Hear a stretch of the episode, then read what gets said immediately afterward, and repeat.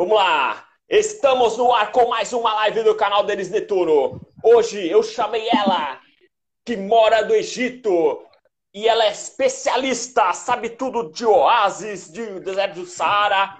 Ela é a Simone do Além das Pirâmides. Boa tarde! Boa tarde, pessoal. Sabarorrer para alguns, Mansorrer para outros. Boa tarde para todo mundo aí. Acho que não é noite no Brasil, não, né?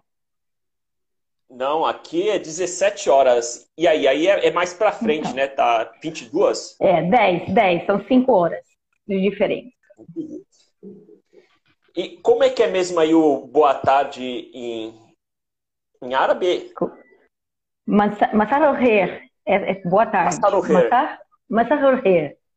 É difícil essas pronúncias, gente, mas fácil. Você fala quantos idiomas? Português, árabe? Eu falo inglês. O árabe eu tô ainda, a gente está sempre aprendendo, porque é uma língua muito complicada, não dá para você dizer assim, eu já sou fluente. Eu sou bem, até, até, até, até que eu falo bastante aqui com o pessoal, eles me entendem, eu já saio na rua sozinha, já tenho independência.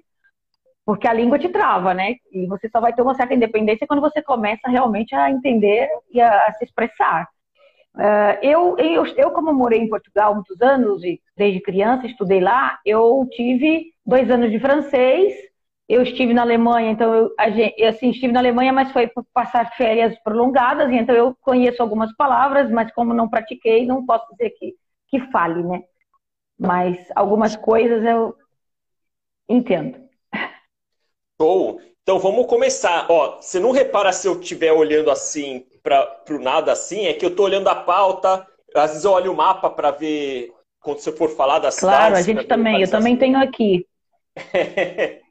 Primeiro assim, a gente é, tem que ter aqui assim, a cola. O pessoal deve estar se perguntando, uai, ela é egípcia e fala português perfeitamente. Conta a sua história. Você nasceu no Brasil, né? Eu nasci no Brasil, Aí eu fui muito criança ainda para Portugal. Meu pai era português, já naquela época ele queria, queria aventurar-se lá para fora. Uh, e então ele partiu conosco assim, em 15 dias ele deu assim um ultimato, vamos embora. E lá fui eu e os meus irmãos pequenos e fomos e enfrentamos a escola lá e começamos a estudar normal na escola e vivemos lá a minha vida inteira. Foram uns 20 e poucos anos de Portugal. E é engraçado então, aí... você não tem sotaque, né? Depende. Se eu estiver a falar com algum, alguma pessoa em português de Portugal, eu vou falar assim. É assim, vai depender, eu me adapto. Se eu estiver falando para o povo português, eu falo mais ou menos como os portugueses. Eu falo. Eu sei, eu conheço a língua, conheço aquelas expressões da população, mas eu evito, não é? Porque o meu público é mais brasileiro mesmo. Não tem porquê, mas eu de vez em quando eu tenho uma mixagem, vai. Tem algumas palavras que eu quero eu não me lembro em, em brasileiro, aí vai em português, e é assim, até no nosso dia a dia é a mesma coisa. Show. Quando você começa a ser imigrante, você... é impossível você ficar só com aquela língua. Você começa a misturar. Sim, sim. É, e, e, aí você está em Portugal, aí você se formou lá. Você se formou no quê?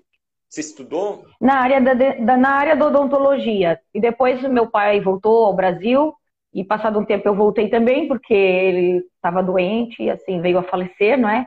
Uh, e aí eu continuei a estudar também no Brasil, também tirei curso de odontologia no Brasil, fiz, uh, ainda comecei a fazer implantes e trabalhava ao mesmo tempo. Aí o meu pai faleceu e eu sou a única menina da família e aí fiquei eu e a minha mãe. E meus irmãos é militares, e então não dava. Mãe, é, mãe tem que estar com menina, né? Não tem jeito. Então hoje ela está aqui no Egito. Hoje eu trouxe ela para Ah, ela se mudou também. E, e aí, Mudou, é ela gosta muito daqui. E como que aconteceu para você virar muçulmana? Você não era antes, né? E depois Olha, foi para o Egito? Não. Mas, por exemplo, como eu, a minha vida foi sempre em Portugal, lá eles têm o catolicismo muito vincado, né? E eu segui durante um tempo aquela a mesma vibe deles, mas ao mesmo tempo não me satisfazia. Eu via alguma coisa ali muito eu achava que era tudo muito programado, assim, é muito ritual, não é? Ou, havia coisas que eu não conseguia a resposta. E depois da morte do meu pai lá no Brasil, eu comecei a ficar muito é, na, na, internet. só estudava e trabalhava, trabalhava e estudava, vivia disso. E eu, como dentista no Brasil, a gente trabalha muitas horas. E eu só tinha às vezes o domingo. E o pouco tempo que eu estava livre, eu ficava no meu quarto, quietinha. E ali comecei, porque eu tinha muçulmanos na minha turma no Brasil. Eu tinha libaneses. E eu fiquei assim é, apaixonada quando vi ela com o esforço dela ela fazer as aulas e as provas e, e no, no, jejum do Ramadã. E aquilo eu comecei a pesquisar. Aí dali eu, olha, me soltei ali na internet, comecei a ler em inglês, porque em português você não vai encontrar tanta coisa. Mesmo agora, com muita modernice, não, mesmo assim você encontra mais coisas em inglês. E eu comecei a estudar e eu decidi. Porque o islamismo você não precisa de, de mais nada a não ser se declarar para você mesmo. Né? Claro que depois eu fui na mesquita, fiz a, a profissão de fé, digamos assim, né? Que é aquela, aquelas palavras que você diz que realmente você quer seguir essa religião para oficializar, até porque você para ir para o exterior é bom você trazer a carta. E aí eu oficializei, mas o islamismo parece muito complicado, mas é uma religião, uma religião meio livre. Você escolhe, você faz a sua profissão de fé. Você não precisa de um guia. Muitas pessoas confundem, acham que o Sheikh, é, ele é um guia, assim, na, na medida em que ele estudou a religião mas ele não, ele não vai te dar ordens, assim, vai fazer isso, vai fazer aquilo.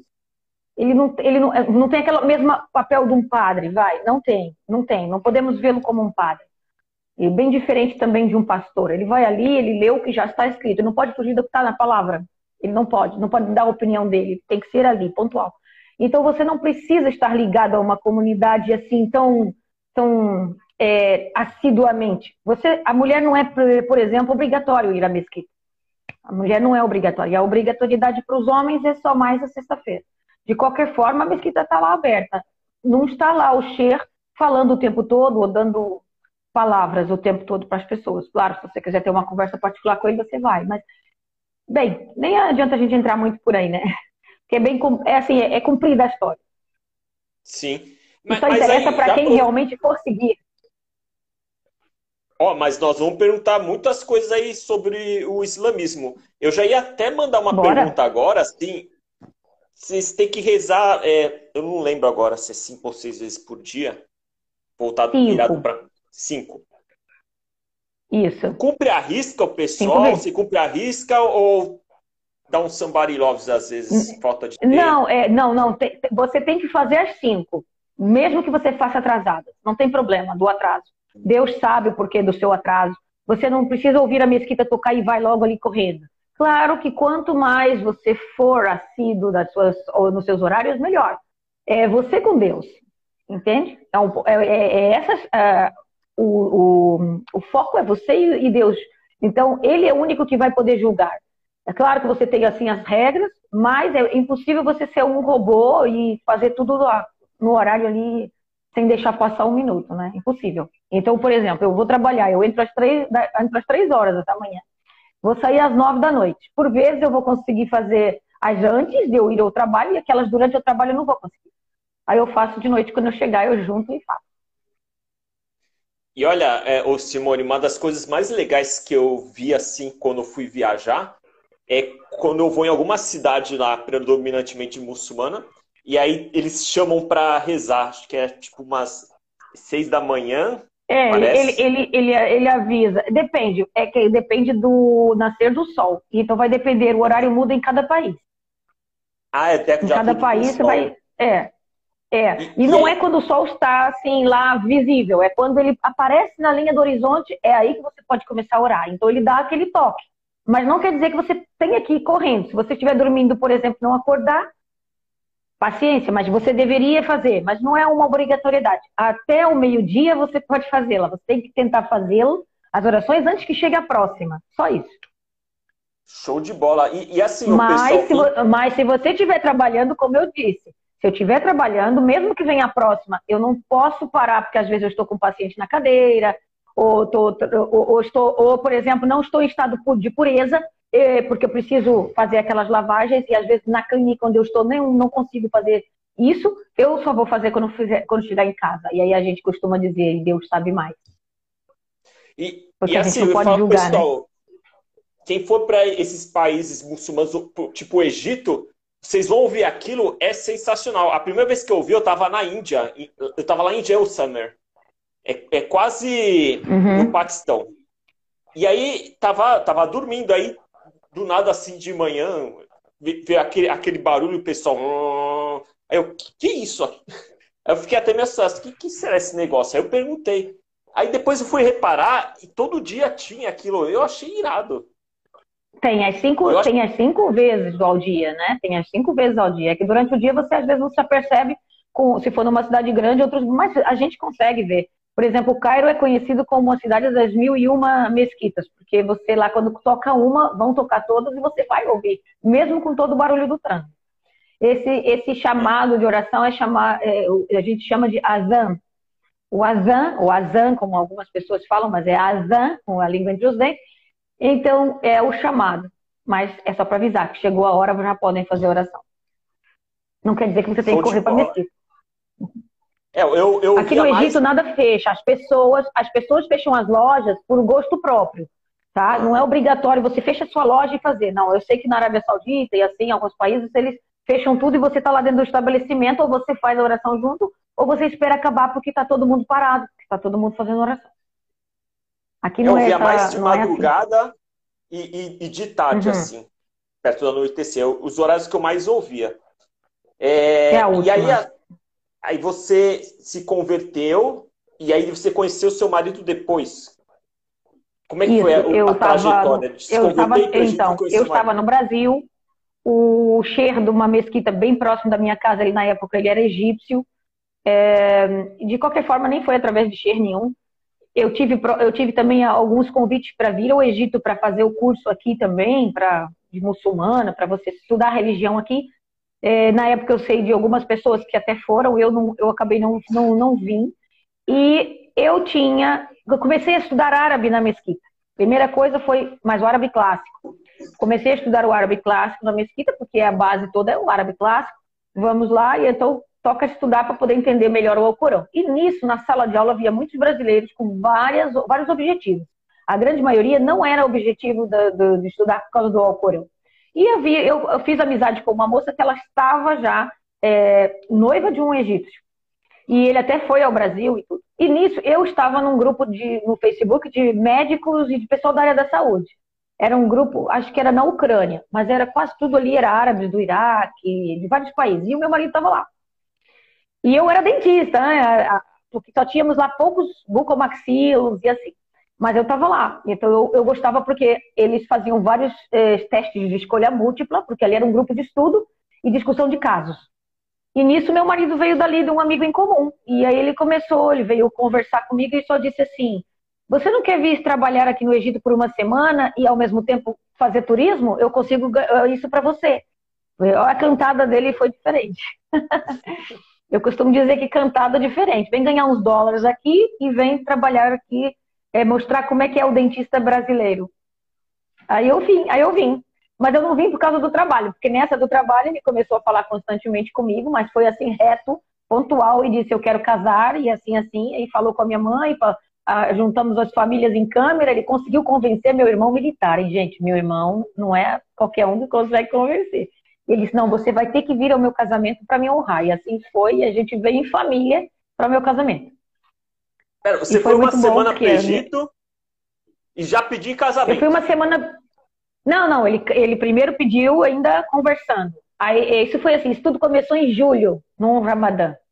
Aí, em novembro, eu combinei de ir com a minha amiga. Eu passei uma semana aqui só conheci a família dele, deixei já os papéis, já já estava noiva, né? Já estava noiva, já saí de anel daqui e tudo. Porque o muçulmano não pode perder tempo com essas coisas, porque não se pode tocar, nem, nem ter muita proximidade, né? E aí já estava tudo certo, a gente ficou conversando de julho a novembro, é, com pedido já de casamento oficial, com estudo, com as famílias já em ordem, tudo certinho. E aí ele, eu vim com a minha amiga aqui, ao Egito, até foi assim, nesse dia assim, na última da hora, porque ela vinha sozinha e eu falei assim, não, você não vai sozinha não. Não, não fica muito bem. Assim eu aproveito e eu vou também, eu vejo tudo como é lá. E aí eu vim com ela, e eu passei só uma semana, porque foi já perto de Natal, né? Dentista no, no Brasil, na época de Natal, tem muita coisa. Eu, eu fui no, já em novembro, novembro a gente começa a acelerar o trabalho aí, né? E eu disse, eu não posso ficar mais do que sete dias. E assim foi. Passei aqui sete dias e fui embora. E aí eu conheci a família dele ao vivo a cores, eh, já, aí ele eh, me, deu, me entregou já o anel de noivado, porque aí teve que ser já assim, né? Eles já entregam quando você já está certo que vai casar, ou eles já te dão um anel de noivado, que já, já equivale também ao, ao definitivo. É só trocar de mão depois. É a mesma coisa, né? E aí, pronto. Aí eu voltei. Disso, novembro, dezembro, janeiro, fevereiro, eu vim para casar definitivo e morar.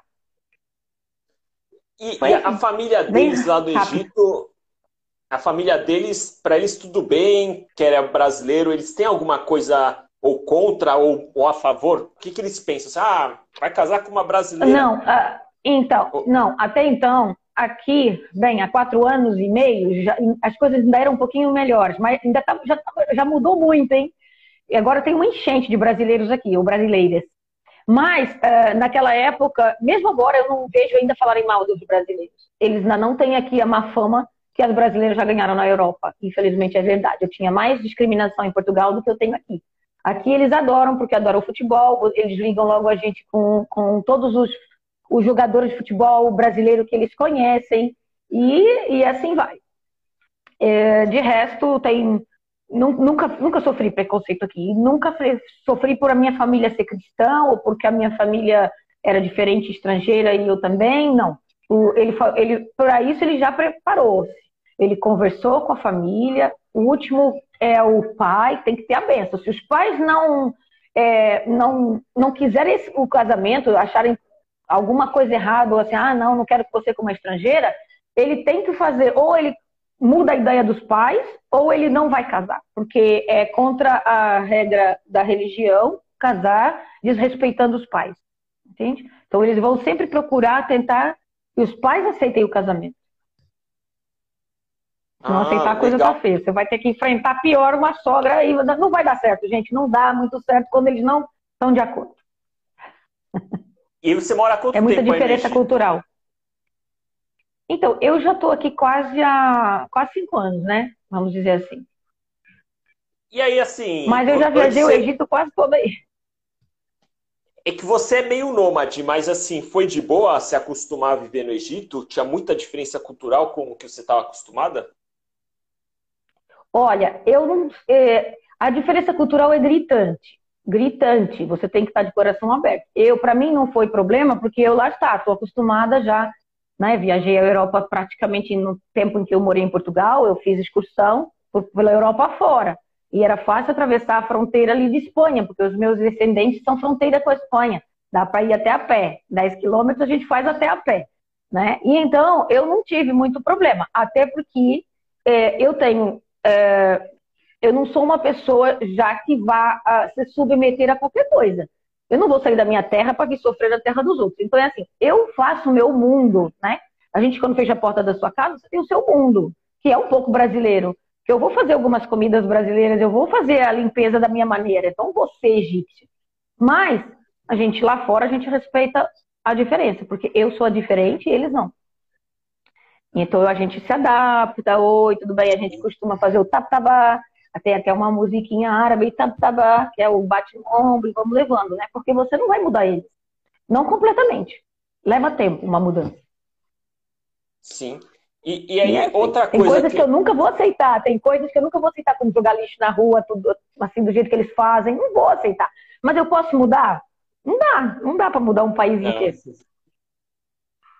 Uma coisa que ia perguntar, uma galera pergunta, tá? Isso aí, é, tem muita gente aqui, principalmente mulher, que quer ir para esses países, quer ir para o Egito, só que fica com medo lá que seja um machista e o caramba. Você que mora aí, fala qual, se existe alguma coisa de machismo, que recomendação existe. você daria para quem quer viajar aí? Olha, é como eu digo, dentro da minha casa, dentro do meu casamento, eu não sofro machismo. Não sofro nem admitiria. Mas eu estou numa sociedade em que eu vou lá fora, eu sei que em algumas ocasiões eu vou ter que deixar o meu marido falar primeiro. Não adianta você falar porque você não vai ser ouvido assim de imediato. Por exemplo, se você for querer, não sei, se você quiser comprar alguma coisa, a mulher não tem aquela é a, é a primeira a fazer as coisas, não adianta. Você tem que dar tudo quase que a delega, a delega tudo pro homem. E isso pode parecer machismo, mas aqui não, aqui é você tipo uma rainha, você é rainha deixa com eles. Então você tem que estar preparado. Não adianta você soltar a baiana, rodar a baiana, mas é como eu digo, você se segura, porque, por exemplo, já fui em lojas em que às vezes eu vejo risada por eu estar falando em inglês, porque eles às vezes são bobos, né? Mas tem, tem sempre uma bobeira de vez em quando. Aí eu me irrito, não quero, não, eu não sou obrigada. Aí eu, eu pergunto mesmo, mesmo porque eles pensam que eu, eu, por ser estrangeira, não sei falar árabe. Aí eu falo logo assim, olha, na farra. É, então aí eu começo a mostrar assim, eu estou entendendo o que você está falando. Aí eles ficam logo, hum. Quando você aumenta um pouco o seu tom de voz, eles uh, começam tudo a sumir, desaparecer, eles fogem. Então, essa coisa de, ai, fui violada, ai, fui assediada, é porque você deixou as coisas acontecerem também dessa forma. Aqui você tem que entender a cultura deles, o que é permitido se fosse uma egípcia e se você não fosse uma egípcia, né? Uma mulher anda de carro sozinha aqui só se for com uma pessoa super de confiança do pessoal da sua família. Não ande sozinha. E se andar, vai no banco de trás, no táxi, no carro, seja onde for. Aí não adianta falar mal depois aí nas redes. Ah, eu fui assediada, eu fui isso. Eu não ando sozinha. Aliás, eu ando assim, na rua. Eu ando na rua, eu vou até as compras sozinha e volto se eu for preciso. De noite também. Mas, por exemplo, vou fazer uma viagem de quatro horas, vou num banco de carro na frente com um cara que eu não conheço. Aqui não é isso, gente, aqui não é Brasil. Entendeu? Então aqui é chique, seja chique. Vai para trás, o homem abre a porta, o homem faz tudo e você tá ali. Não abre muita boca para ele, não conversa no carro, não faz risadinhas. Então aí, se você tiver acompanhado, seja à vontade. Agora, se você quer vir sozinha, teve várias meninas e tem aqui gente que está aqui sozinha. E elas sabem se lidar com isso. E nunca aconteceu nada. Entendeu? E metrópole Ai, é sempre metrópole, né? Cairo é Cairo. Lá você tem muito estrangeiro, estrangeiro que eu digo imigrante do Sudão, outros muçulmanos de outros lugares também. E você não pode confiar 100%. Só que aqui tem pena de morte. Então é assim, os crimes que vão acontecer vão ser assim meio que até leves para o que é o Brasil. Até leves. Então, assim, em suma, se, se a mulher for simpática, como seria conversando normal com uma brasileira aí eles normal, já consideram sozinha, que ela tá dando em cima. Dando, dando mole, é. É isso aí. E os árabes, eles são muito românticos, eles, é, eles gostam de aparecer. É, então, os egípcios, né? Eu estou falando aqui mais do lado do egípcio, mas eu já tenho visto que alguns outros, outros países é a mesma coisa. Eles gostam de andar em bandos, é, eles gostam de estar muito entre amigos e gostam de rir também, conversar. E então a mulher brasileira, quando vê essa simpatia, pensa que, que aquilo é só simpatia. E não é, ele vai pensar que você está dando bola para ele. E na cabeça dele, não se esqueça que ele é muçulmano. Ele, se fizer alguma coisa com má intenção com você, ele, na cabeça de alguns ignorantes, eles pensam assim: ela não é muçulmana. Na profecia lá dos séculos não sei das quantas, dizia que eu posso ter quatro, até posso casar até quatro, com quatro, e posso ter ainda as que eu conseguir na minha mão, ou seja, os amantes. Então eles não se lembram disso. Por quê? Não estudam a religião, não sabem de nada e vêm para cá casar com os trouxas. E aí não sabem, não estão preparados. Mas você se considere que muitas vezes eles estão dando em cima de você porque eles acham que podem, porque você vai ser uma amante e ele pode, ele tem poder para isso, ele tem liberdade para isso. Porque na religião permite. Então ele não vai pensar que ele não está fazendo um pecado. Muita gente diz, ah, mas eles são muçulmanos, eles não deviam fazer isso com as mulheres. Você é muçulmana? Talvez com as deles ele não faria. Então, cuidado aquelas que não são muçulmanas, se eu estou falando de casos mais complicados, porque são casos simples, pessoas do povo, do povão, que se metem aí. Eu tenho pessoas que têm vindo para cá casar com motorista de tuk-tuk. Eu fico assim, você casaria com o cobrador de ônibus lá no Brasil? Por que não?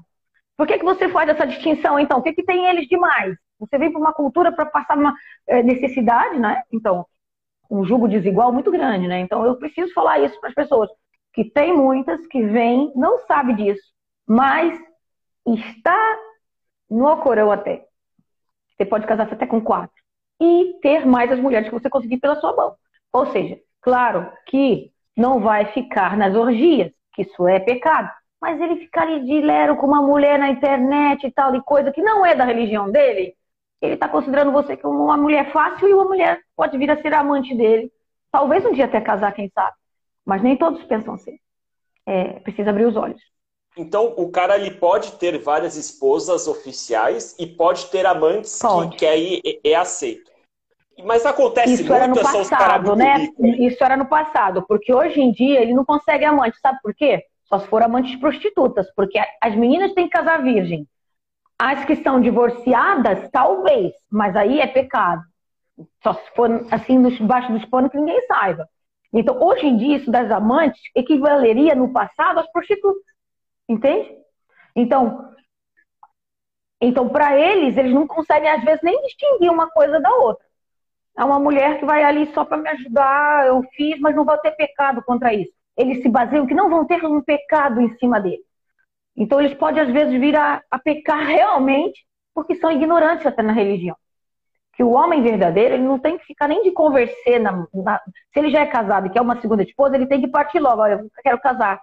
Não é ficar ali de lero um ano, dois anos, três anos e ele é casado já. E aquilo não sai dali, sabe? Tem gente acreditando nessa historinha.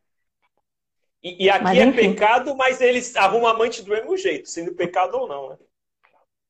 Porque assim, lá está, está no outro país, eles sabem que aí é tudo isso é normal, natural, então para ele, ele, tá, ele não está pecando. Ele não está pecando. Não, não, eu, atrás, tô, eu tô falando, eu tô falando aqui no, na cultura aqui no Brasil, no Ocidente, é, é pecado arrumar uhum. amante, só que eles arrumam do mesmo ah, jeito. Sim, então, assim... sim. Não, não, é, não pode, não pode. Não, aqui é muito raro você até ver isso. Você não sabe se houver é por debaixo dos panos, como eu te falo.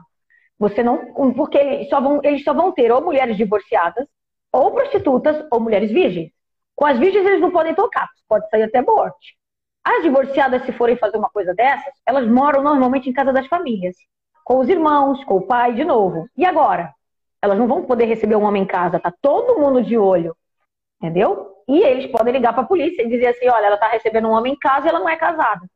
A polícia pode vir, porque eles podem, eles que são contra não estar casado. Tem que estar casado para ver sexo, entendeu? Mas o ser humano é falha, não tem como. 100% isso não resulta.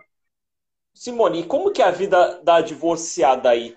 É, ela sofre muito, ela não tem saída, ela, ela vai ficar lá na casa dos parentes meio que de favor e nunca mais vai conseguir casar com outra pessoa?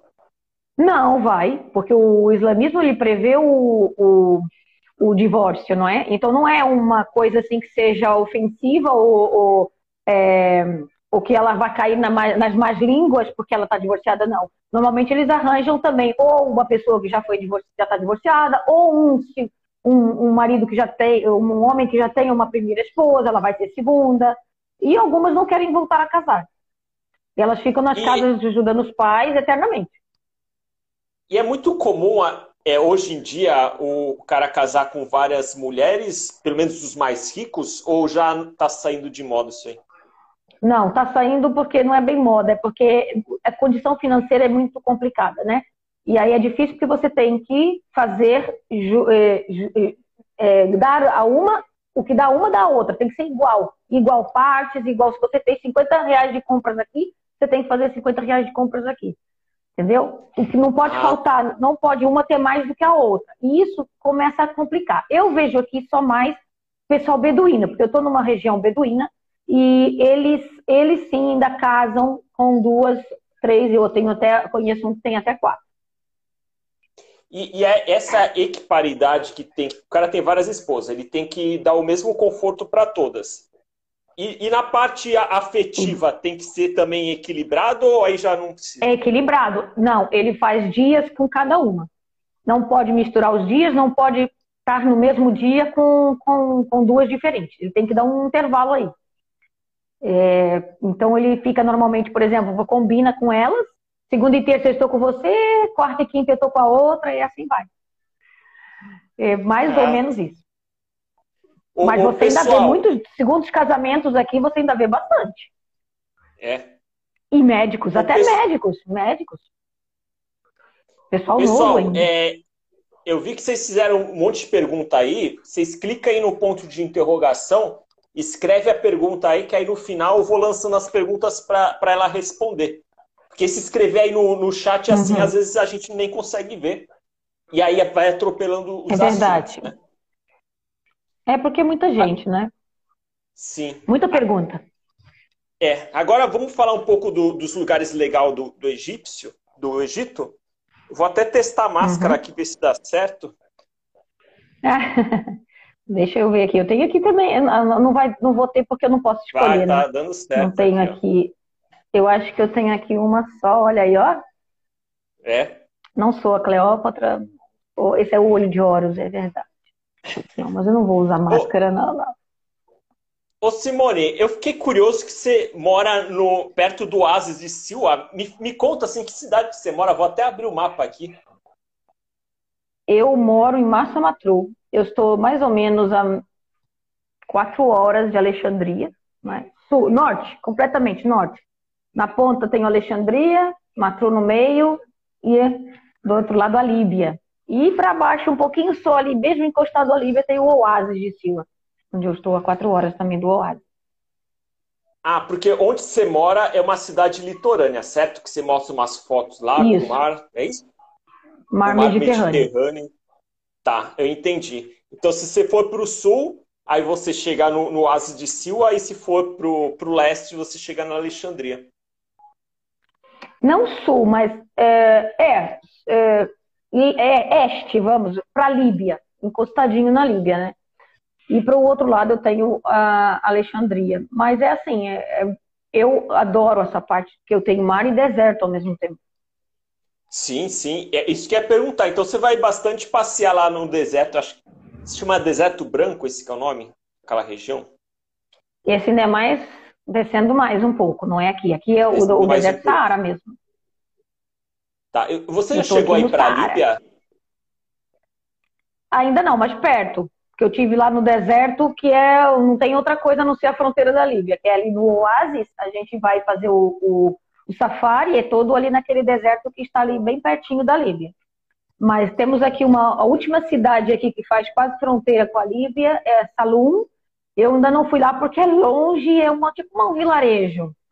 Mas a Líbia, como está em guerra também civil, né? Ela está ficou desde a morte do Gaddafi, que ela está totalmente é, numa reviravolta lá dentro, e a gente eu não costumo ir para esses lugares justamente por isso. Mas o pessoal atravessa a fronteira de boa. Eles vêm aqui se tratar, se cuidar, às vezes vem até o dentista aqui.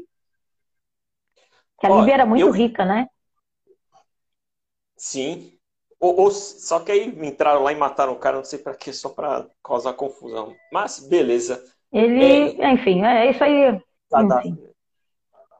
É, quando eu fui para o Egito, o lugar que eu mais gostei foi esse oásis de Siwa. Você vai sempre lá, porque assim, você entra nele, tem, tem as tâmaras, tem é tipo um oásis mesmo, com, com, com aquelas construções Sim. feitas, não sei se é de barro, é com bege, e tem as dunas ali perto. É, é, show de bola aquele lugar, me fala um pouco mais. E ainda tem as é, tubas. É, ali, ali é ele está no deserto do Saara, né? É, ele tem várias histórias passaram por ali.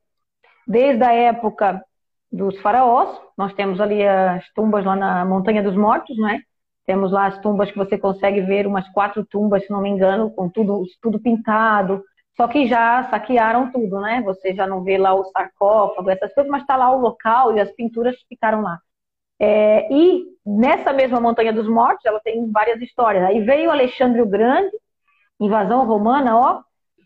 Hum, e os berberes já estavam por aí, né? Os berberes são aqueles povos nômades do norte de África, não confundir com os beduínos. Beduíno é uma coisa, berberes são outras.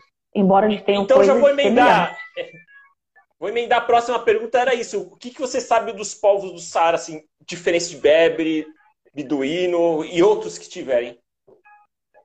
Eles foram islamizados, né? Então, eles vieram daquela época do pré-islamismo que todo mundo tinha adorações até a deuses ou viviam em grandes é, orgias. Mas isso, o islamismo mudou tudo. Então, eles foram islamizados e eles usam as roupas iguais, por isso você se confunde até mas eles são é, povos que eram nômades ali, desde Marrocos, Argélia, Tunísia, é, Líbia, e eles se concentravam no deserto, e até hoje eles ainda gostam desse lugar. Os beduínos, digamos que são é, primos, digamos que são assim muito chegados a eles, porque também partilham da natureza, gostam de deserto, gostam do comércio. E o... Só que os eles têm danças diferentes, gente, eles têm até maneiras de lidar com a cultura e com a religião de uma forma um pouquinho assim, com uma certa diferença de uns para os outros. Você nunca vê as mulheres deles, é muito raro. Todas, ambas estão cobertas, tanto as do beduíno como a do, do Siwa, eles cobrem o, a, a, o rosto, Mas a dos siuenses, pior. Muitas vezes nem sequer elas têm a tela. É quase igual a burca do Afeganistão. É aquele lance, quanto mais para o interior, diferente. mais rígido. Né? Isso. É, você é, porque ali você tem um povo diferente, você tem uma tribo. E esses da tribo, eles, as mulheres deles, quando vão às compras, eu só vejo mais de manhã, quando eu vou em Silva, você vai reparar, talvez você não tenha reparado, elas, as casadas, elas vestem uma outra capa por cima da roupa que elas já trazem, cinza com umas barras embaixo. Então, só para as mulheres casadas. Então, os beduínos não têm isso. Mas eu tenho aí foto no meu perfil sobre as mulheres lá de Silva que se vestem de outra forma. Mas eles são muito ah. assim, hoje em dia, eles, eles eh, trabalham do turismo, vivem do turismo, exploram o turismo e agricultura. E transporte, né? Ali dentro é o turismo, faz parte do turismo. E isso aí é o ganha-pão. Então eles estão muito acostumados a ver estrangeiros, a ver o pessoal de short, a ver o pessoal de mas as mulheres deles não têm muito contato com estrangeiros, não. Tudo é feito por homens lá, né? Você vê que tudo é homem. Peraí, tô ajeitando aqui a câmera. Tá meio torto ainda. Vê aí as perguntas, é, eu, porque eu... eu acredito que deve ter um monte. Sim, sim, sim. Vamos para o próximo assunto. É, há pouco tempo foi até um hype esse assunto pessoal falou muito do Ramadã que teve agora, né? Me conta assim como é uhum. que foi o Ramadã para você, como é que é o Ramadã na prática. Hoje é o último dia do feriado. Hoje é o último dia do feriado da festa final do Ramadã, do Eid. Então ainda estamos aí nesse clima. Eu, eu adoro, porque os Ramadãs que eu passei no Brasil, já convertida, não era igual. Aqui você sente mais, é como se fosse um mês inteiro Natal. Vamos comparar. Imagine o mês inteiro festa de Natal. É que a gente fica só naquele clima do Natal, né? Quando é, é só num dia, um dia ou dois. Acabou aquilo ali, entregou os presentes, acabou. Aqui não, aqui dura o mês inteiro. Porque cada jejum que você ultrapassa, você na hora de comer, é, não é banquete, mas as pessoas cozinham melhor, cozinham, é, fazem outros pratos, existe mais convívio entre a família. Por causa da pandemia, ela veio travar um pouco aí, porque os outros anos foram muito melhores eu saía mais, convidavam mais, porque a gente às vezes faz convite na casa uns dos outros. E este ano, a partir do ano passado, não, não conseguimos mais fazer isso.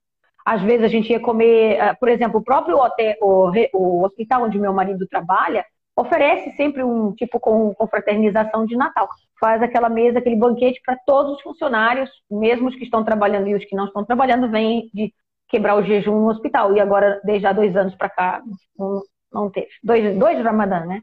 Dois Ramadã sem fazer.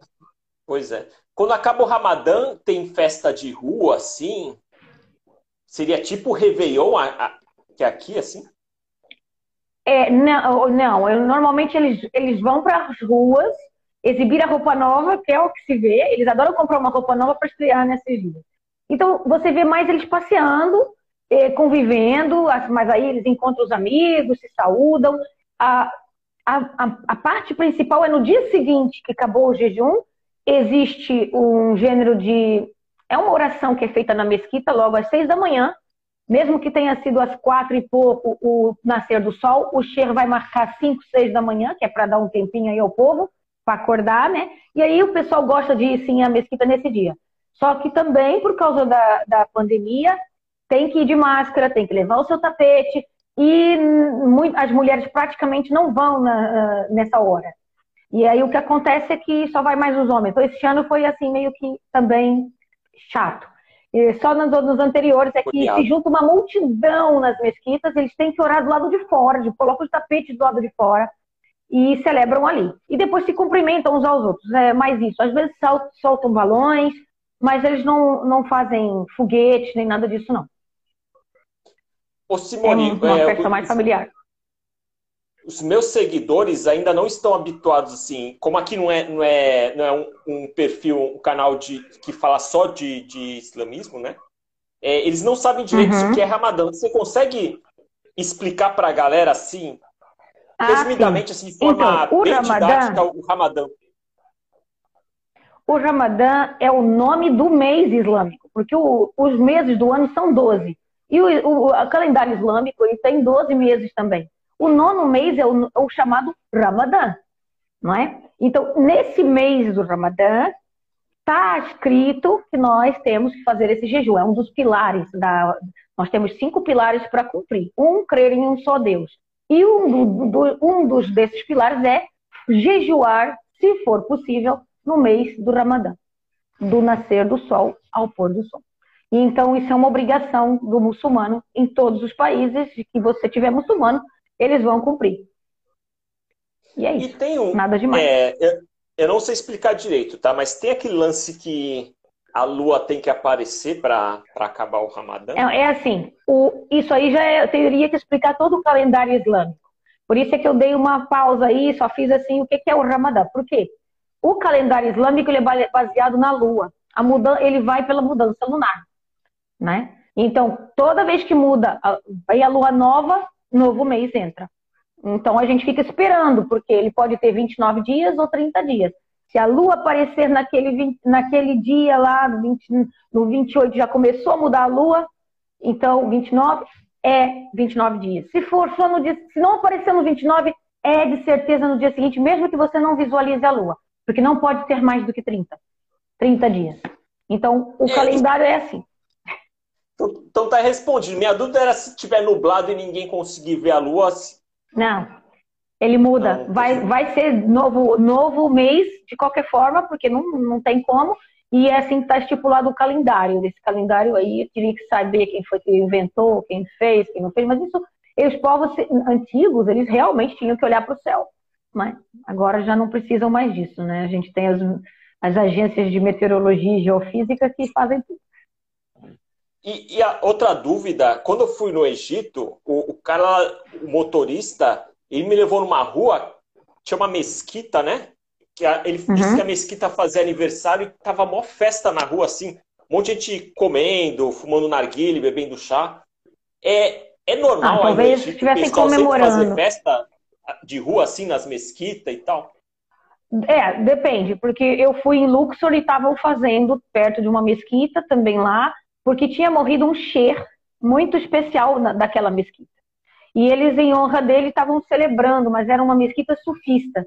Então, o sufismo é uma, uma vertente do, do, do islamismo em que eles dançam um pouco com o corpo, né? eles ficam fazendo movimentos, rituais.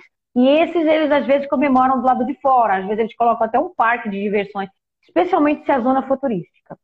Mas não é assim é, algo que tenha que ser. Só se aquela mesquita tivesse uma grande importância que eles fazem, mas festas de rua que eles fazem, é mas é eles, eles próprios acabam fazendo a festa porque eles querem conviver, tomar chá, eh, fumar narguilha em conjunto e acabam tendo um motivo para isso. Mas não temos feriados, a não ser esses dois do ano, que é o festa do Eid, que é a fim do Ramadã, e daqui a 50 dias vamos ter um outro Eid, que é o, o Eid do sacrifício, que aí é aquele que se mata um animal. E um negócio interessante que eu reparei lá é que o pessoal não, não bebe álcool, cerveja assim, né? Pelo menos quando eu vi nessa celebração, ninguém estava bebendo. Não é hábito mesmo, não tem pode. exceções? Não, não, não. É, o, é proibido ao, ao, ao muçulmano o álcool, não é? é? É uma ordem de Deus. O que está lá escrito que é ordem de Deus é para cumprir. Então é proibido. Mas existem estabelecimentos que têm que estar registrados para poder vender álcool. Normalmente em alguns hotéis. E você vai pagar muito mais caro e não pode beber em público. Se você for apanhado bebendo em público, tem punição. E, e aí no Egito, é o pessoal, no Egito o pessoal fuma marihuana igual no Marrocos ou também é não é cultural? Não é tanto como em Marrocos, mas entra aqui, né? Entra aqui, a gente sabe que tem algumas pessoas, mas você não consegue distinguir nem sabe quem são. Isso é feito muito escondido porque a única droga que tem mais aqui, que eles que entra aqui e que é muito falado aqui, é o tramadol. Um remédio que é altamente potente para, é um opiáceo, mas ele é altamente para dor, dor aguda, né? E eles, é, é como meu marido disse, se você for comprar é 10 libras, se você for comprar na mão desses caras é mil libras. Se o médico passar, mas aí é aquilo, o médico nem passa quase aqui esses tipos de medicação. É que é difícil às vezes você certos medicamentos controlados é muito mais controlado por causa do, dessa história, dessa história deles se ah. drogarem com medicamento.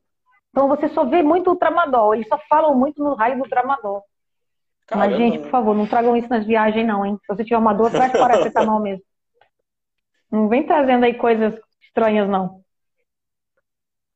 É, é mais isso. A, o fumar, talvez eles até tenham, mas eu não tenho conhecimento, não. Eles não têm a plantação que eles têm no Marrocos. Talvez venha de Marrocos até para cá.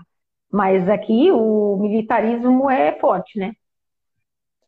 E até falar para o pessoal aí que quer viajar e tal, um, uma dica aí que eu dou, se você gosta de beber um pouco a mais ou de usar qualquer coisa, faz isso na sua zona de conforto, onde você mora no Brasil, que você já sabe se tem perigo. Isso. Não inventa de fazer outro país que pega pega algum país que tem algum alguma lei aí que te alguma... Então assim, não vale a pena arriscar, né?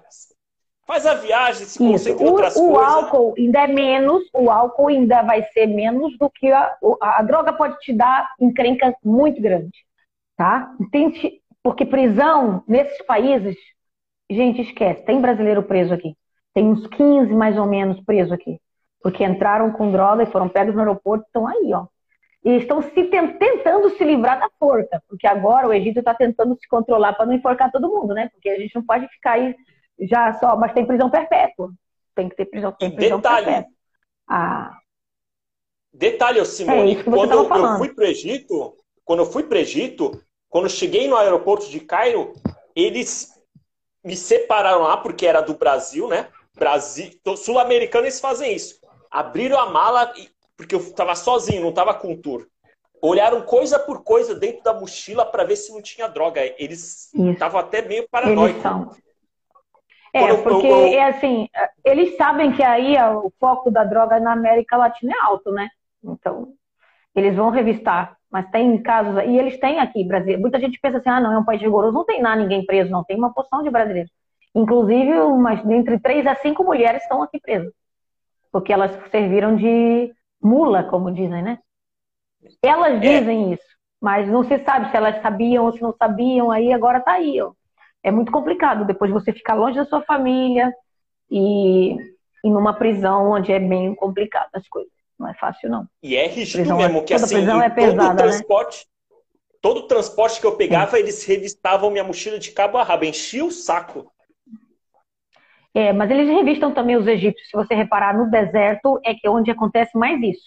Porque no deserto é onde também se esconde os perigos da droga ou da, do contrabando. Então eles vão Toda vez que você for ultrapassar deserto, por exemplo, o deserto de Sil aqui, quando a gente vai para o Oasis, a gente também é revistado.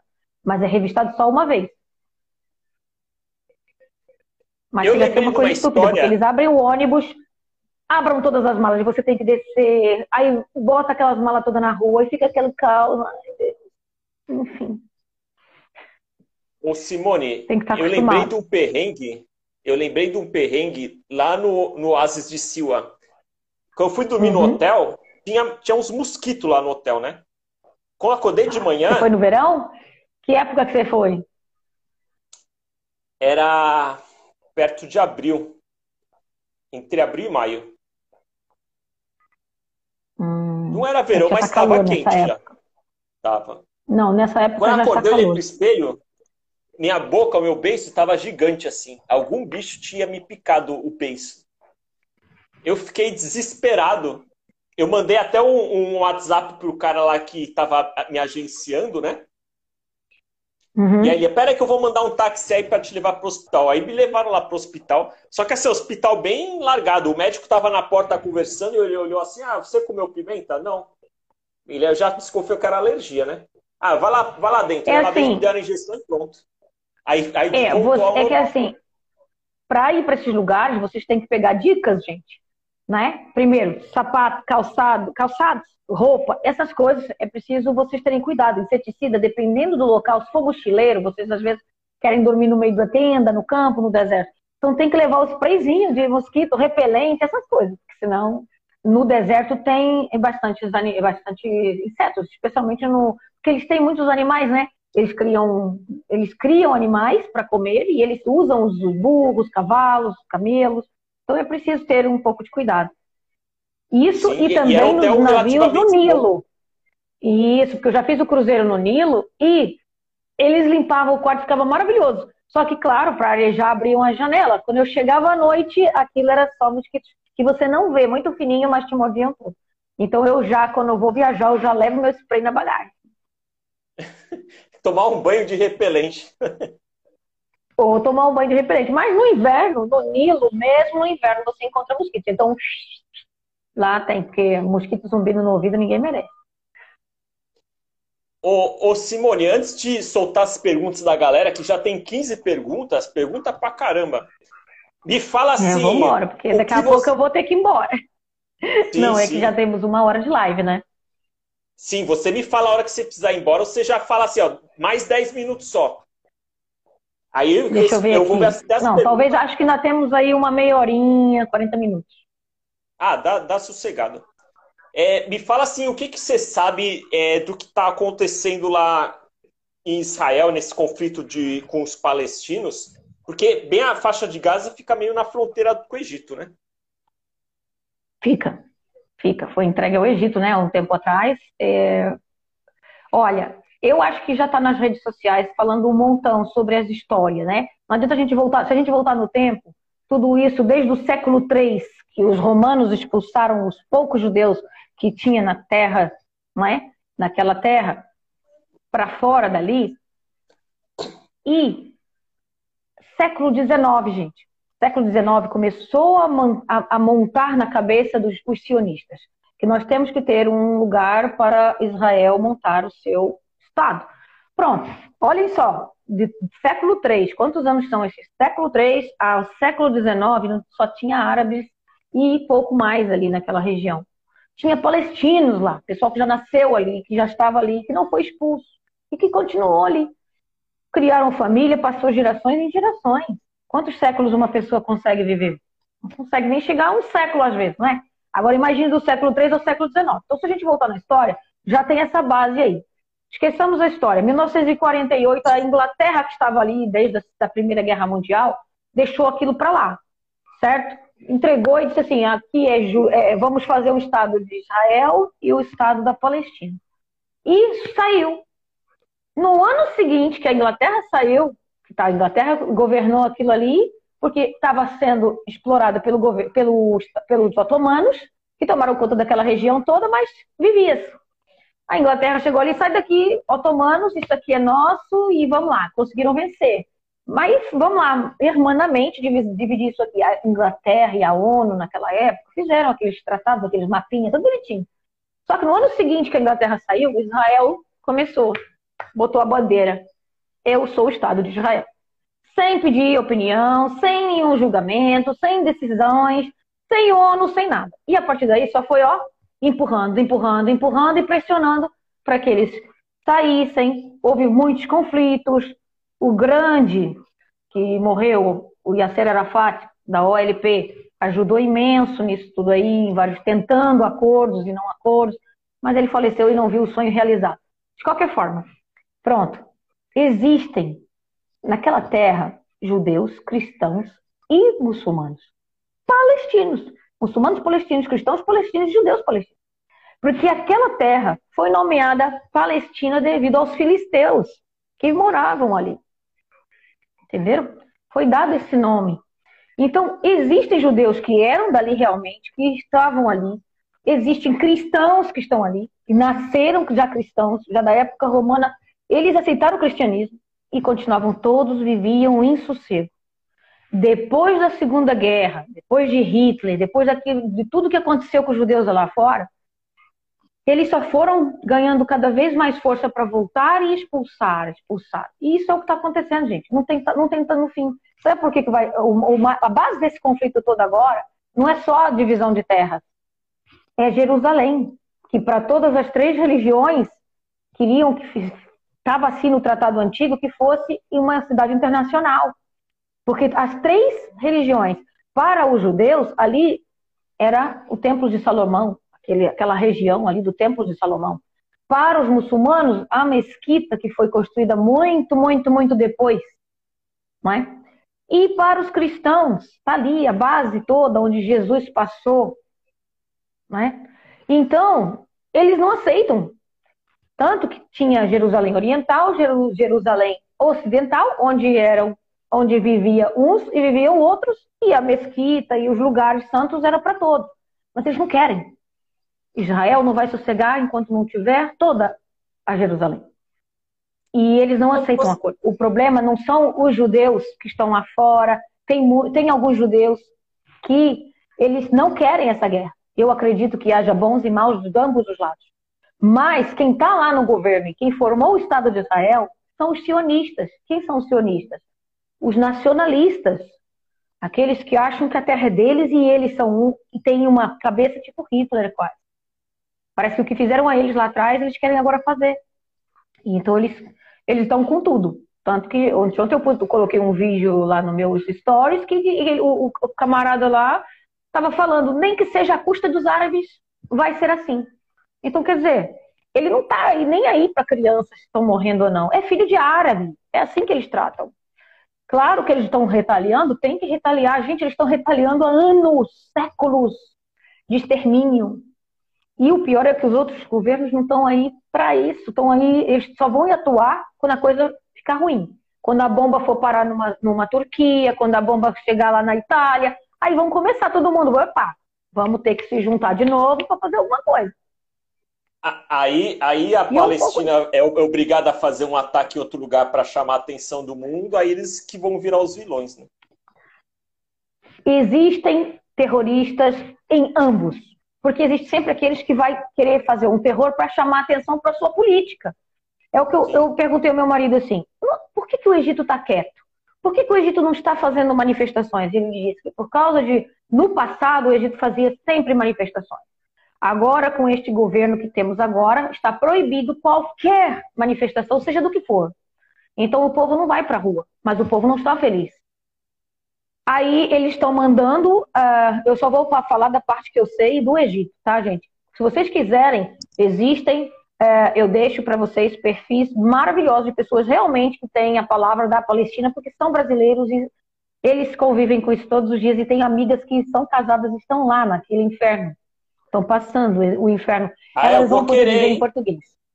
Eu vou querer que eu vou fazer Você pode entrevistar elas. Né? É isso. É. Uma está no Canadá e outra está lá dentro. Eu tenho mais duas que estão lá dentro, mas uma fala e a outra talvez não, porque ela não tem, não tem um perfil para público. Então é assim: é, vocês sabem que no passado, depois de várias guerras, houve a tal Guerra dos Seis Dias que teve que entrar vários países. Teve que entrar o Egito, teve que entrar a Jordânia e entrou a Síria. Especialmente aqueles que estão fazendo fronteira. Por quê? Naquela época, segundo aqui os egípcios, eles queriam tomar tudo. E foi dito, e até hoje eles não se esquecem disso e eles têm isso na cabeça. Por isso eles não confiam nem nos novos, nesses judeus que estão lá fora apoiando a Palestina, eles ficam assim, hum, de pé atrás. Assim, não sei, não confio. Eles diziam, a Terra Santa Prometida, ela é desde o rio Eufrates, que começa lá para o lado do Líbano, que pega um pouco do Líbano, até o Nilo. Então eles queriam isso tudo. Então, se for assim, vamos lá começar a invadir pelo nome da religião. E então é assim, por mais religiosa que eu seja, eu não. Eu, será que Deus vai querer quer, quer isso? Aí dizem que os árabes é que vivem no século passado são medievais aplicando uma, uma cultura medieval, quando eles estão pensando em Terra Santa, no século XXI? Não dá. Por mais que seja santa, Deus não veio ainda agora aqui para falar diretamente com você, ó, essa terra aqui é sua. Tu não pode julgar por, por uma religião uma terra. Não pode. Ô Simone, sinceramente, isso aí da religião é desculpa. É, é disputa por Sim, poder, é um xenofobia, porque é. não querem que a Rala invada a terra deles. É, é assim. É, é, é um pouco, sim. E, é, e na Europa está acontecendo também que tem muitos muçulmanos é, imigrando lá para os países europeus, eles estão começando a, a, meio que ter um pensamento meio xenofóbico, porque está tendo um choque uhum. cultural, e aí isso aí cultural, vai dar uma é confusão. É né? Enfim, uh, Enfim, o Canadá é um dos grandes estados que realmente é, ele te deixa livre para você tanto ter a sua religião como se manifestar. O, Canadá é um dos número um que faz isso muito perfeito. Agora, todos os árabes, eles têm muita coisa contra os Estados Unidos, que é ali do lado do Canadá.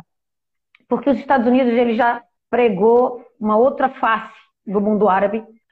apoia o Israel, infelizmente apoia com armas. Agora mesmo eu ainda nem chequei direito, mas eu recebi agora uma notícia de um cargueiro enorme com contentores de armas que foi parado num porto na Itália. E a Itália não vai deixar aquele cargueiro, não quer deixar aquele cargueiro seguir porque é só armamento para Israel. Olha só, gente. Então, catem as notícias e não, não julguem os povos pela religião, porque não é a religião. Eles não estão matando na Palestina por causa de religião, eles querem terreno. E vocês sabem o que são os assentamentos islâmicos, os assentamentos judeus? Eles começaram ali a tomar posse, faço aqui um bairrozinho, jogo aqui uns colonos judeus mais pobrezinhos que tinham aqui, fecho com um muro, pronto. Esse é um bairro. Aí aqui no meio desse bairro tem um, alguns que ainda são palestinos, mas aí aqui fecho de novo outro bairro. Então tem esse monte de bairrozinhos no meio dos palestinos, eles estão ali travados de viajar, impedidos de passar fronteiras, cheios de restrições, restrição à água, eletricidade e várias outras coisas, e não aguentam mais. Aí, ainda por cima, no último dia do, do, do, jejum, eles pegam e tacam fogo na mesquita. Ainda saem batendo em todo mundo que está dentro da mesquita por causa de uns colonos lá, a briga de uma casa lá. Começou assim. Não, aí Se pronto. Você... Aí vamos lá. Aí começou. Acho que aquilo foi só uma desculpa para começar essa encrenca toda que não parou mais. Não parou mais, só está aumentando. É, tem a Ria Tomar, só que eu chamei ela para fazer live e ela não quis, ela desconversou. Mas eu vou procurar outro perfil de outro palestino que queira não, fazer. Não, ela é, ela é, então, ela é palestina. É, Agora, a minha eu... outra amiga é brasileira, casada com palestino, mas eu não sei se ela vai conseguir é, fazer live por causa da. Ela está lá, né? E aí fica mais difícil porque ela está no meio da guerra, né? Mas eu posso deixar aqui o perfil, que azei. Ah, depois você manda direct aí que eu, que eu vejo, eu falo Isso. com ela. Ela, ela tá lá. E, enfim, eles rasgam o passaporte, gente. Eles rasgam os passaportes deles. A minha amiga que tem uma filha, ela diz: Eu queria sair com a minha filha, mas eu quero também visitar o meu esposo até ele resolver essa situação. E ele disse, ela disse: Se eu sair, eu não consigo entrar. Hum, é, é só um demais. detalhe aí, ô, ô, Simone. Quando eu, eu fui lá em Jerusalém, e tem um ônibus que você vai para Belém, né? Lá onde Jesus nasceu e tal, que já é na Palestina. E meio que tem um uhum. muro assim, o pessoal fala do muro de Berlim, lá tem um, mura, um muraço que o pessoal não consegue. Os palestinos, para entrar em Israel e, consequentemente, ter saída para o mar, é, é, é mó gambiarra que tem que fazer para é, sair. É, então, eu, eu, eu, não acho isso certo. Esse negócio de as fronteiras tem que ser muro super alto e cheio de bom, bombas e cheio de tudo. Aí você vai ter o que em troca? Se você dá uma coisa, você vai ter quase a mesma coisa em troca, porque é, eles ficam nisso. Mas uh, realmente eles estão muito sofridos. Eles estão muito sofridos. Se a gente for falar, o pessoal fala em conflito, mas acontece que é desigual. O armamento e o exército que tem Israel não tem a Palestina. A Palestina teve algumas bombas, tem algumas coisas assim. Agora o Hamas ele ainda tem algum exército, mas também se não tiver apoio ele não consegue se suster. Não é? o pessoal está espremido entre o muro, aqui, muro, e a Jordânia. Entre o, o muro e a Jordânia. O Hamas ele isso. O Hamas eles falam, ah, mas esse é o grupo terrorista. Eles são os radicais. Digamos que eles querem, eles agora também não querem mais ceder. Eles agora querem, é, quero a terra. A terra que era minha, onde eu estava. Entende? É mais ou menos isso. Claro que no meio disso vai ter gente má, que vai fazer um certo terrorismo, mas não são eles que estão puxando a briga toda, não, gente. Né? Vocês ouçam as palavras do próprio presidente de Israel. Ele não quer nem ouvir os, os outros países que estão em volta. Né? Agora, disso tudo aí, o que, que sobra para o Egito? O Egito, depois dessas guerras todas que vieram aí, quando foi essa tal guerra dos seis dias que nós estávamos falando, perdeu o Monte Sinai. Eles vieram aqui e tomaram o Monte Sinai do Egito. O Egito esteve em guerra há 10 anos, conseguiu o Monte Sinai de volta. Tá? Certo. Mas, é, o Egito, ele, por que, que não ajuda mais ainda a Palestina? Porque agora, deste novo governo para cá, é, Existia um outro partido aqui também no Egito e tal, e o Hamas estava um pouco misturando a política com a religião. E enquanto for religioso, o fato de ajudarmos os irmãos e assim, estamos aqui. Agora, em termos de políticas, não permite-se que eles, ou seja, quem for, se meta na política do Egito. E então eles fizeram um acordo sobre isso. E o Egito viu nesse novo governo que havia vários túneis ali pelo Sinai afora, para chegar à Palestina e da Palestina para cá, porque ali havia contrabando de tudo, tá? Por isso que o Sinai sempre dizem que é, você pode ir lá visitar, você pode fazer excursão, mas é o lugar onde às vezes acontecem alguns terroristas lá, tá? Já quando eu cheguei aqui que me casei, no mesmo ano ou no pouco, um pouco um ano depois no máximo, houve uma explosão numa mesquita numa sexta-feira, todos em oração numa pequena aldeia no Monte Sinai. Quem, quem teria interesse em matar muçulmanos orando? Falem para mim. Outros muçulmanos iam fazer isso? O Egito não está aqui com problema com ninguém. Então, o Monte Sinai, pra, eu falo para meu marido, ah, eu queria visitar o Monte Sinai. Eu queria ir lá, eu queria subir lá em cima. Ele disse, primeiro, tem uma que é difícil, porque você tem que ter boa condição física, porque a partir de um certo percurso você tem que ir a pé. E você tem que subir bastante. Segundo, pela segurança. Porque ali, de vez em quando, acontecem algumas coisas. Né? Então, havia, e ainda deve ter, né, vários túneis que ligavam a Palestina ao Egito. E o governo daqui instituiu que parou. Não pode haver isso, porque isso até nos põe, Egito, é, inseguros. É? Nós temos que manter a segurança do país, e isso é, é contra, o, é, contra as leis internacionais, então eles fecharam os túneis, eles inundaram até os túneis, até que foi assim que eu li, para que isso não, não parasse. Então, hoje, abrem-se as portas da fronteira Gaza com o Egito, quando é preciso, como agora, estão lá mais de 10 ambulâncias e hospitais estão a postos recebendo os feridos. Mas o Egito, até se meter de novo, ele tem que ter as estratégias dele. Não é chegar ali só porque é meu vizinho, vou abrir a porta e vou. Não é? Porque, infelizmente, existem regras, existem leis, existem um monte de outra coisa que está envolvida. Não é só chegar. Porque muitos estão se questionando. Ah, mas o Egito está ali do lado, por que não chega ali? Vai lá, tira o pessoal de lá. Não é só tirar. Se a gente tirar todo mundo de lá, então fazemos o que Israel quer, né? Então, a gente tem que tentar ver se os outros países aí se juntam para fazer de outra forma. E é isso que eu sei do Egito, que eles estão agora em cautela também, porque eles já perderam uma vez o Monte Sinai e não vão deixar perder de novo, não. Acho que nenhum Sim. país quer isso, né? Assim, a Jordânia também sofreu bastante na época, mas acho que até perdeu um certo território, mas deixou a conta com os palestinos. Ela disse, ah, não preciso dessas terras mesmo, deixa tudo bem aí. Não é? Mas no discurso do presidente do, de Israel, que eu vi logo no começo desses bombardeios aí, ele até falou do Líbano. Porque lá está, eu, aí eu me lembro da parte histórica religiosa, em que eles querem de Eufrates ao Nilo. Então é assim, o presidente da Turquia, lá o Erdogan, Erdogan, Erdogan, eu não sei, eu não sei falar aquele nome, mas ele falou assim também, no meio dessa confusão toda aí, se a gente permite que eles queimem a mesquita, né? Essa mesquita de Jerusalém, como vamos conseguir defender então Meca e Medina e na, na, na, Arábia Saudita? Qualquer dia eles estão tomando o que eles querem, ou explodindo o que eles querem. Não é verdade? Então, aí é assim, já foi uma chamada de atenção. Os países não estão dormindo, mas eles agora, acho que quando for para atuar, muita, muita gente já morreu, muita gente já, já sofreu, e, enfim, mas nós estamos esperando que a Liga Árabe faça alguma coisa e a ONU também, né? Embora que, que abram os olhos um pouco aí dos americanos agora aí para que a ONU, mas a ONU reconhece, 135 países da ONU reconhece é, a Palestina, né? Mas os outros tantos ainda não. Muitos aí reconhecem é Israel. É. Não é 100%, Esse... gente, da ONU que reconhece Israel como país. Esse é o pior momento, né? Porque os países estão com outras prioridades por causa da pandemia. Aí os caras fazerem isso nesse momento é meio que fica mais é, difícil eles ainda. Têm que, eles têm que estar, tá, estar tá, é, sabendo o que, que, tem que fazer. É, o Egito não é que esteja aqui, ó, amarrado na América. Não, não é que o Egito, o Egito não está muito amarrado na América, mas os outros estão. E nem, não é só, depende só de um país, né? Vamos ter que se juntar à Liga. Estão esperando pelo menos da Liga Árabe toda se juntar e ver o que vão fazer, né?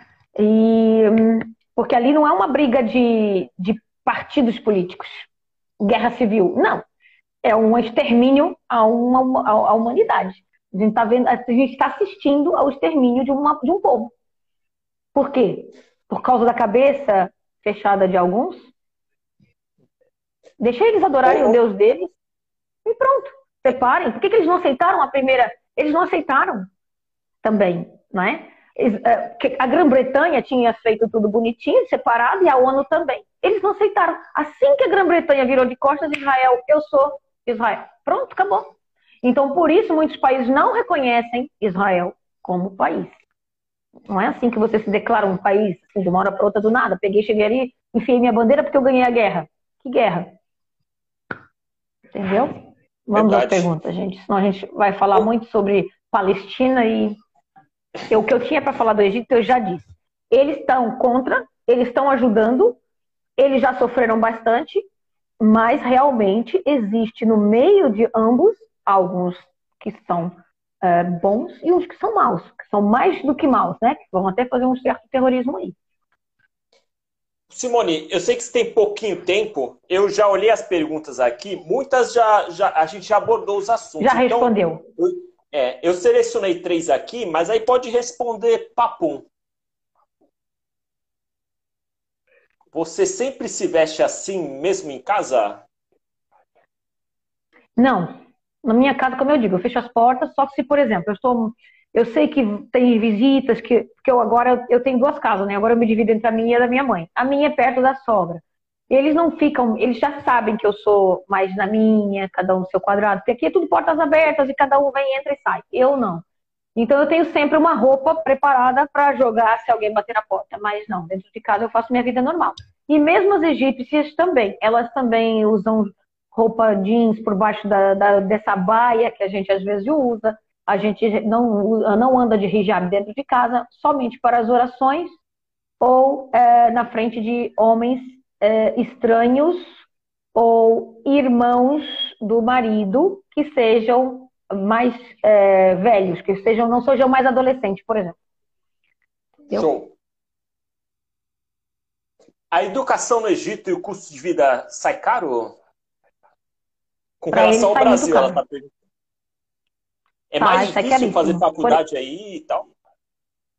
É, assim, a pública é complicadíssima, tem umas regras aqui que é assim, você não vê pessoas de idade como no nosso país, tirando cursos.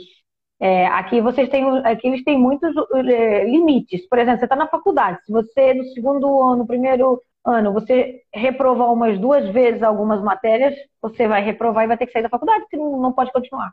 O governo não permite, tá? Ficar dando essa chance, chance, chance, não. Acabou. Aí você, se quiser, vai para particular, mas a particular é caríssima, caríssima só mesmo muito ricos que conseguem. É, quanto a cursinhos, assim como o nosso país, o Brasil é número um para cursinhos é, profissionalizantes, é, coisas assim, papum, tá? Aqui não tem isso, não. É, a, a pública, da primária até o secundário todo, é pior do que o Brasil. Eu considero inferior em tudo. Em tudo é, é muito fraco o estudo deles, tá? Eles quase todos estudam e já desde a da primária eles têm aulas de manhã e de tarde, eles vão para os mesmos professores, muitas vezes, pagar particular. É uma maneira dos professores ganharem mais, é fazendo isso, é dando explicações das matérias após as aulas, mas no particular. Então, quase Nossa, todos, então... especialmente isso. Especialmente os que estão no secundário, que querem entrar com uma nota melhor na faculdade, eles fazem os últimos anos só escola de manhã e a tarde toda com aulas é, em professores particulares. Então o analfabetismo Horror. funcional aí é, é, pior ainda que o Brasil? É, é pior. Ainda tem muita gente aqui que nem, nem ler, nem escrever, nem. E, porque eles, eles aprendem, quem estuda, aprende as duas é, formas de letra por exemplo, né? A nossa forma, nossa, a nossa escrita normal. E eu vejo aqui as meninas aqui, como não tem aquela obrigatoriedade, na a menina só vai ter o diploma para casar. Ela precisa de um diploma para casar. Então, muitas nem querem trabalhar. Então, elas estudam só até onde dá. Então, tem muitas que fazem assim. Aí eu assim, até onde você estudou? Ah, vamos, vamos dizer que é equivalente à sétima série. Só que a sétima série dela, para mim, tá lá na quarta série do Brasil. Porque ela mal sabe escrever. Se você escreveu os números no... ela, se não for na letra árabe, ela não sabe mais nada. Então é assim, eu acho que está anos luz. Eles estão muito atrasados no tempo nessa parte. Né? Mas ah, aí é por é... causa da economia, é tudo ruim, né? O, o governo ainda não se, não se restabeleceu do passado, né? É, eu me Agora, referi falando do salário. alfabetismo funcional, pessoal que se forma sabendo ler, escrever e fazer contas, só que sem noção nenhuma de raciocínio lógico ou interpretação de texto. Ah, sim, E aí, sim, quando manda sim, um fake news, ah, um elefante roxo tá voando, a pessoa acredita. Ela sabe ler e escrever, Olha, só que ela não, não, não, sabe não, discernir o texto. não, né? é, é, aí, aí eu já, eu já até defendo eles um pouco, porque assim, a, a, a faculdade é tão rigorosa nessa parte de que se você reprovar, mesmo que seja fraco, reprovar um ou dois anos seguidos, você é expulso. Então, não adianta, eles vão tentar o máximo deles, né? Então, eu acredito que eles saem sabendo mais ou menos, aquele básico. Eles estão muito parecidos com o Brasil naquele, naquele patamar de escolaridade assim é, pública, hum, secundário público, escola estadual, essas coisas. Mas eu ainda acredito assim que eles ainda estão pior. Eles são muito comerciantes. Esse negócio da matemática com eles é assim, ó, para ontem, tá? Mesmo que eles não vão à escola. Isso aí para eles está na veia. Então, mas é, mas em termos sociais, você vê que não, não atinge uma maturidade social como os outros povos. Porque a gente não pode falar só do QI, lógico, a gente tem que falar do, do emocional também, né? E eu, eu noto que eles são, muitas vezes, parecem infantis para a idade que têm, é, em relação a outros povos, e com toda a tecnologia que já tem internet, você já vê tudo, né? Então, eu acredito que eles não evoluíram em algumas coisas. Mas é assim, eles têm os lados, o lado bom das coisas, é, que eles são mais inocentes, talvez, mas eles precisam evoluir. As meninas precisam estudar mais. Elas querem estudar para ter diploma só para casar e às vezes só querem ter o diploma mesmo que seja fake. Tipo assim, passei raspando, mas ele me passou, passou. Aí eu pergunto, mas menina, você não tá sabendo ler? Você não sabe escrever nem o nome em árabe direito? E assim, mas que raio de diploma é esse que você tirou? Acontece isso frequentemente aqui. Então, especialmente mais até com as mulheres. Show. Eu deixei O a última homem- pergunta. O homem, quando abandona, o homem, quando abandona os estudos, ele abandona para trabalhar e pronto, acabou. Mas ele vai para o trabalho. Agora a mulher não, nenhuma coisa nem outra. Eu reservei aqui uma trabalho, última pergunta. Deixa eu pegar aqui. Essa, essa é muito interessante, tá? Principalmente quem quer ir, mulher que quer ir passear no Egito, é, qual, qual que seria o, o traje assim recomendado? Para viajantes estrangeiras não convertidas precisam usar hijab, roupas compridas, fechadas? Não, não é obrigatório a nenhum estrangeiro. Gente, o Estado Islâmico, eh, islâmico aí eu falo isso. Toda hora o Estado Islâmico, porque tá essa coisa de Estado Palestino, Estado, eu Estado Islâmico. Não existe Estado Islâmico. O Estado Islâmico é outra história. Então é assim, aqui é um Estado, não é laico, mas é islâmico. É, é um Estado que, que, que a religião principal é o islamismo, tá? É porque, infelizmente, o grupo terrorista também se chama Estado Islâmico, e aí a gente confunde até no falar. Então, assim, é um Estado que predomina o islamismo, mas não obriga o estrangeiro, porque a Constituição daqui também é metade da lei francesa. Então, você não vai ter 100% a regra eh, da religião. Então, para- e o, e o, o 12% da economia do Egito vem do turismo. Então, esse, esse percentual aí é alto ainda.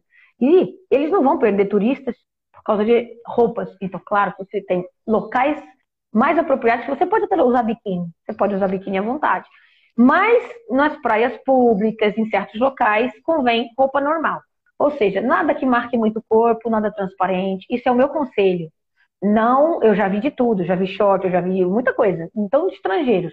Mas o meu conselho, especialmente se você vem sozinha, sempre você venha mais protegida, com sapatos confortáveis. Não liguem a coisas de salto, porque aqui é tudo muito areia, tá? Você tem, vocês têm que se acostumar que isso aqui é areia. E é mais isso. Não é preciso. Vocês tragam um véu apenas na bolsa, para caso de você quiser entrar numa mesquita e você jogar em cima como respeito. Show de bola. É isso mesmo que eu recomendo, pessoal. Vai de jeans, tênis, uma camiseta com manga e leva no bolso o véu se precisar. Mas assim, geralmente É isso. No Egito é tranquilo, você pode andar sem véu na cabeça na rua. Ô, Ah, Simone, tem cristãos aqui, né? sim, essa live foi show de bola. Eu agradeço muito a você ter cedido seu tempo aí para esclarecer várias coisas do Egito para gente. E Muito se quiser últimas palavras aí, manda ver. É, as palavras que eu posso dizer para vocês é assim: quem gosta de viajar, abre o coração e você é o diferente. Lembra sempre disso. Você é o diferente, você está na terra dos outros. Não, você não vai mudar eles. Uh, esteja aberto para receber e para aprender e evoluir. E de resto, é, estudem antes de cada país que vocês vão entrar um pouco da cultura, perguntem. Agora vocês têm tudo na internet, vocês têm as, nós, os blogueiros, todos aí falando, né, e ajudando, até para localizar guias, localizar o que fazer melhor, como fazer. E, e é mais isso. E, e, filtrem. Filtrem e vão sempre procurar é, mais que uma opinião. É igual você está com câncer, vai procurar dois, três médicos para saber o seu diagnóstico legal. Não vai assim de caras, ah, eles estão me dizendo isso, tá? Mesmo que a televisão, a televisão, tá... eu nunca vou por televisão, gente. Eu não vou por televisão. Eu gosto muito de certas coisas pontuais. E se vocês querem saber mais de, de conteúdo árabe, eles usam muito o Facebook. Eles amam o Facebook. Então, vocês encontram até site da, de cada cidade. É, por exemplo, eles têm grupos do Cairo, eles têm grupos e páginas só daquela cidade ali específica, de norte a sul, e vocês encontram até as lojinhas, como eles estão vendendo, vocês conseguem entender um pouco o mundo deles. E agora o Facebook até faz tradução também, né? Então, né, um abraço para isso. É, não vão em algumas, é, algumas páginas aí que pode não estão dizendo a verdade, né? E toda experiência pessoal vai ser diferente. O meu olhar sobre o Egito é um. O olhar de outra pessoa, talvez a experiência daquela pessoa, não vai levar ela a um, a um Egito lindo, maravilhoso, não é? Eu tive uma boa experiência, eu tive, graças a Deus, eu tenho tido boas experiências no Egito. Claro, tem algumas coisas que dá vontade de apertar o pescoço deles, porque essa história de jogar lixo no chão, é, deles às vezes é, serem mal educados, eles te empurram na fila, eles foram fila, eles não entendem nada de trânsito, é, é um caos. Quem já esteve na Índia aí sabe, é um caos.